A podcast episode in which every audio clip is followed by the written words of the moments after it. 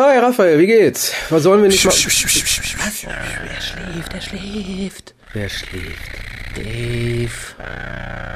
Dave schläft. Dave schläft, jetzt können Du wir glaubst, dass Daleks schlafen? Natürlich, hör doch.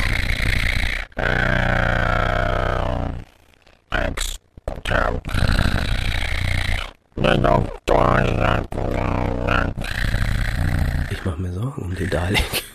Ja, aber nutzen wir noch die Zeit, dann können wir schnell das, das, das ist die Besprechung von Terror of the Saigons machen wir Die vorher aufwachen. Zygonen, die Zygonen. Müssen wir dann weiter geflüstern? Das, ich glaub, könnte- das- das könnte dann übel werden. Nee, ich meine, Daleks haben ja auch keine Ohren. Nicht? Nö. Warum soll ich dann flüstern? Weiß nicht, brauchen wir eigentlich gar nicht. Dann hätte ich auch eigentlich die ganze Zeit, ey, Raphael, ich, ich, ich denke jetzt was über seinen Eye Stalk. Ich meine, ich denke, Daleks werden eh eher Lippen lesen. Lippen lesen. Das heißt, man kann den Dalek dadurch verarschen, dass man immer von ihm wegredet. Jetzt, jetzt planen wir was. Ich weiß nicht, ich glaube, das wird so einfach. Ja, mach du mal. Du gehst zu dem Eisstock. Ich mach da nix. Nee, aber ich, vielleicht, ich meine, er schläft ja ganz friedlich, vielleicht, ähm, Bleibt dir friedlich. Genau. Okay, komm, dann mach hin, dann machen wir das schnell, bevor er wach wird.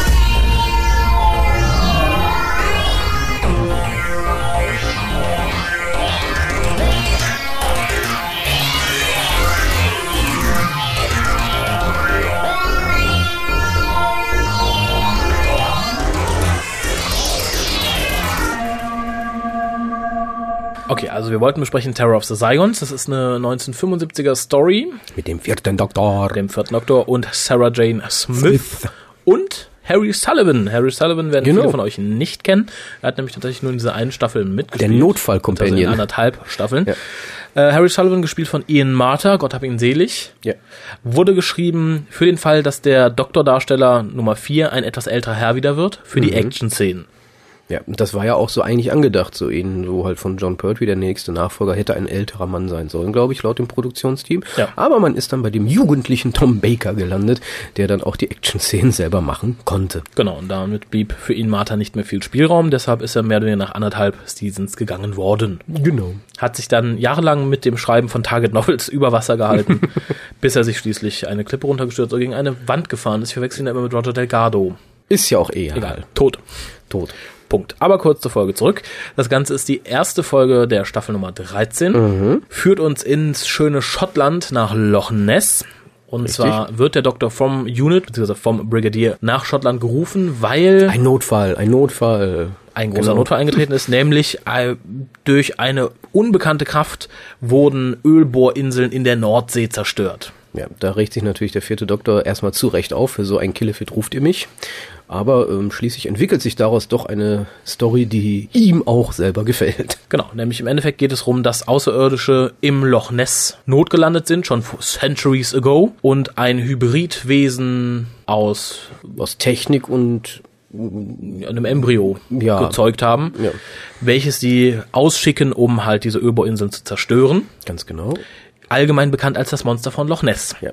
Die Außerirdischen selbst sind die Saigons, wie am Titel schon schwer Die zu erkennen. Zygonen vermutlich auf Deutsch. Genau, und im Endeffekt sind sie ein Spähtrupp der Zygonen, deren Planeten kaputt gegangen ist. Ja, und die wollen halt die Erde jetzt übernehmen und äh, ja umformen, damit sich die Saigons dort wohlfühlen. In so was Sachen wie Temperatur erhöhen und solche Nettigkeiten kommen dann dabei rum. Ähm, witzig sind zwei Dinge bei den Saigons. Ihre Technik ist nicht rein technikbasiert, sondern ist eine Mischung aus ähm, ja, biologischem Material und Technik. Genau. Ähm, und sie haben eine recht fiese Fähigkeit, muss man sagen. Sie können nämlich, wenn sie die Menschen gefangen haben, ihre Gestalt annehmen. Ganz genau. Machen sie in dieser Folge auch diverse Male. Unter anderem wird Harry Sullivan gefangen genommen und kommt dann als Kopie wieder, um ein Ortungsgerät einzusammeln, was der Doktor hat mitgehen lassen. Ja, ist auch völlig überzeugend in seiner Darstellung des kopierten Harrys. Natürlich. Das führt wiederum auch zu einer der bemerkenswertesten Szenen, im positiven Sinn finde ich, nämlich die sehr düstere Szene, wie Sarah Jane droht von Harrys Kopie getötet, getötet zu werden, Ja. woraufhin diese Kopie selber einen Heuboden hinunterstürzt und aufgespießt wird. ja, wie auch immer das passieren konnte. Ähm, war sehr düster, die Szene. Und wie sowieso die ganze Staffel, beziehungsweise die ganze Serie, in dem Fall die ganze Folge, hätte, glaube ich, als düster dargestellt werden sollen. Ähm, manches funktionierte, manches nicht, aber war auf jeden Fall eine sehr atmosphärische Durchaus. Folge. Also ich denke, wodurch die Folge kaputt gemacht wird, ist im Endeffekt einzig und allein die Darstellung des Hybridmonsters, was dann später auch noch die Themse hochtaucht, um eine Konferenz zu zerstören. Genau, die Handpuppe. Das Ganze ist nämlich realisiert worden durch eine Handpuppe und im Endeffekt für die Verfolgungsszenen mit Tom Baker durch simple Bluescreen-Arbeit. Es sieht sehr schlecht aus. Das kann man nicht anders sagen. Es ist eine Stop-Motion-Handpuppe, die die Themse hochtaucht und es ist nicht annähernd auch nur realistisch. Ja. Im Gegensatz dazu sind die Aufnahmen des Raumschiffes der Zygonen sehr realistisch. Also es gehört mit zu den besten aus der Ära, muss ich ganz ehrlich sagen. Es sind nur sehr, drei oder vier sehr kurze Szenen, die sehen aber ausgesprochen gut aus. Auch wenn, ich glaube, das große Problem bei den ganzen Trickaufnahmen ist so ein bisschen das Perspektivenproblem. Ich glaube, der Regisseur oder der Kameramann hatte gewisse Probleme, Perspektiven richtig einzuschätzen. Das ist aber so meine subjektive Einschätzung. Mhm. Aber wie gesagt, nichtsdestotrotz, die Modellaufnahme an sich ausgesprochen gut, bis auf die Handpuppe. Und gerade diese Handpuppe zerstört dann halt auch ein bisschen die Illusion, die das Ganze ausmachen sollte. Ja, allein auch die Geschichte, die Seigens sind ja relativ groß und dann, wenn sie sich verwandeln in sehr kleine Menschen, muss man halt auch sich die Frage stellen, Hä? wieso, wie geht das? Aber man, ich glaube, das ist auch der Punkt, es ist so eine so gute Folge im Endeffekt, eine sehr gute klassische, da hinterfragt man das dann noch nicht mehr so weit, sagt man, das akzeptiere ich einfach, weil die Gesamtwirkung ist so gut. Ja, also Außerdem spielen ja auch die Hauptcharaktere der damaligen Hochzeit mit. Der Brigadier, ähm, Sergeant Benton war dabei. Sarah Jane. Sarah Jane, der heilige Gral, die eine herausragende Rolle hatte bei der Flucht vor bzw. Verfolgung von Harry Sullivan.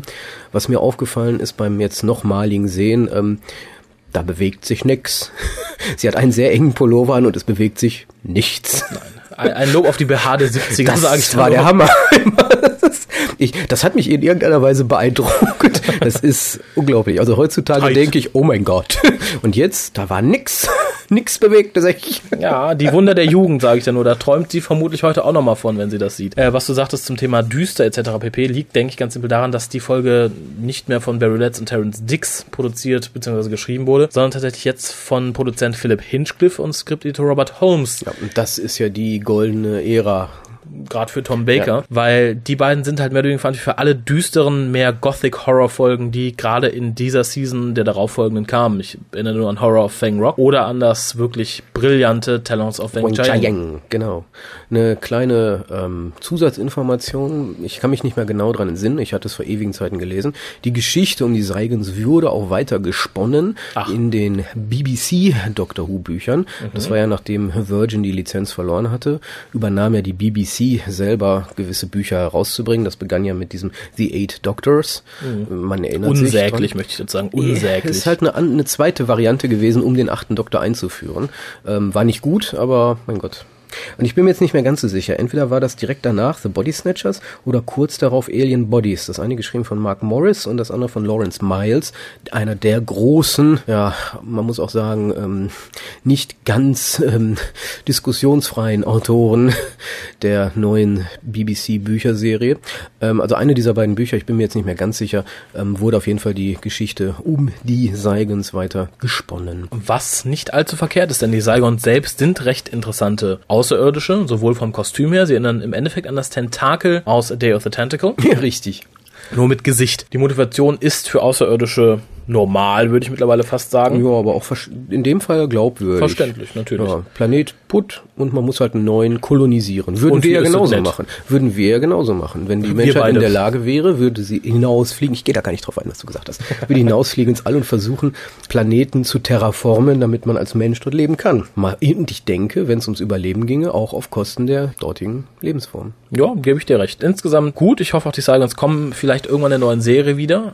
Kann mir extrem eklig vorstellen, wie sie dann aussehen. Auf jeden Fall mehr CGI. Ja, zum Thema eklig lässt sich noch sagen, dass Tom Baker, während er auf dem Saigon-Schiff gefangen ist, enormen Spaß hat, an den biologischen Knüppeln rumzuspielen, die da auf, der, auf dem ganzen Schiff verteilt sind. Die gewisse Ähnlichkeit mit gewissen, Phallischen Symbolen haben. das hast du jetzt gesagt.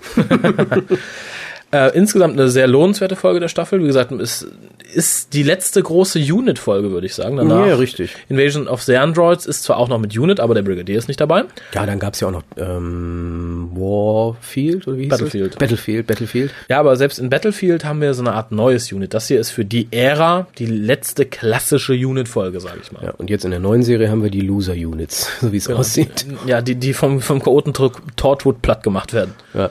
Schlimm, schlimm, schlimm, schlimm, schlimm. Insofern riskiert ein Blick, also sei es nur um den Brigadier in einem Kill zu sehen, Ja, richtig. für die Leute, die es gern sehen möchten. Es wird übrigens, es ist sehr, sehr offensichtlich in der ersten Szene, dass keine Totale von äh, Nicholas Courtney gezeigt wird, nur um den Überraschungseffekt zu haben, dass man ihn dann in der ersten Staffel mal mit Kill zeigen kann. Wirkt beim zweiten Gucken tatsächlich ein bisschen gezwungen, muss ich Ja, sagen. ja, richtig.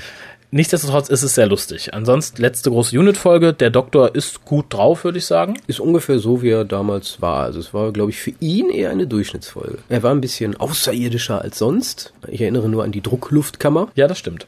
aber sehenswert. Eine dieser eher sehenswerten Folgen. Es gibt ja schlimme Folgen, aber das ist eine sehr Das sehenswerte ist eine Folge. sehr sehenswerte Folge. Ein bisschen traurig fand ich das dafür, dass es eigentlich Harry Sullivans Ich bleibe jetzt auf der Erde, lieber Doktor Folge ist.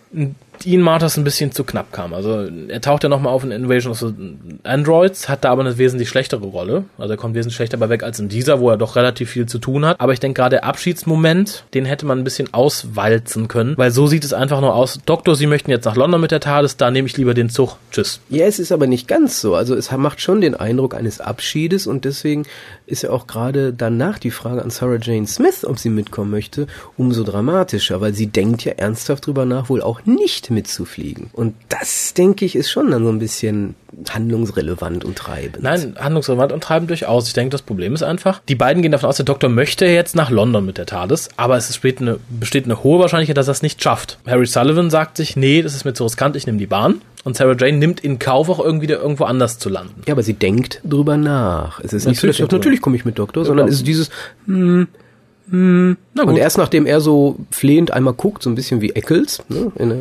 sagt, ja gut, ich komme mit. Also es ist auch da so ein Wendepunkt, Ja, aber wo das sie ja sich wirklich als Charakter entscheidet, ich reise mit. Worum es mir überhaupt nicht ging. Es ging Aber um mir, aber mir. Herr Dimmeck, Sie haben etwas von einem Politiker, Sie reden am Thema vorbei.